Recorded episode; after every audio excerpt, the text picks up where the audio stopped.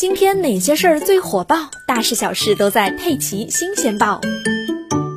前段时间，浙大邵逸夫医院血管外科中心副主任朱月峰经历了不容易的一天。从早上八点半到晚上十点钟，他一共做了六台手术，而其中五台都是下肢动脉硬化闭塞手术。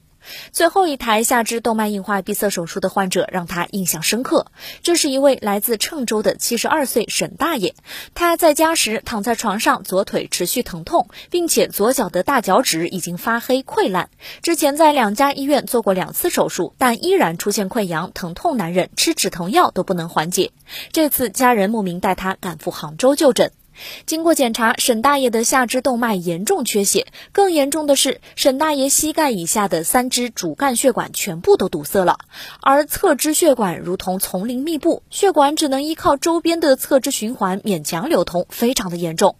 原来沈大爷有多年的高血压、糖尿病、高血脂、抽烟，可以说啊，下肢动脉硬化闭塞的高危因素，他一个都没落下。最后，沈大爷接受了手术，但是因为他的三根主干血管实在是钙化严重，而且时间过长，血管里就像充斥了混凝土，导丝很难穿过，球囊也无法扩张。最后，朱叶峰医生就像在一片荒芜的钢筋水泥地里艰难地钻出一条小路，打通了非动脉血管，而颈前动脉和颈后动脉实在是堵得太严实，回天乏力了。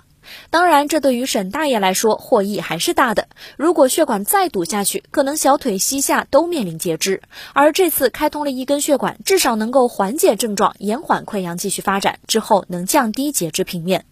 医生说，今年过年之后来看下肢动脉硬化闭塞的患者一波接一波，这可能跟过年期间大家吃得太好又不运动有关。提醒各位朋友啊，下肢动脉硬化闭塞早期会出现由于下肢供血不足导致的腿脚发凉等症状，发展到第二期就会出现间歇性的腿疼无力，这个时候就要尽快去医院就诊了。如果再严重下去，发展为脚趾溃疡发黑，那往往就要截肢了。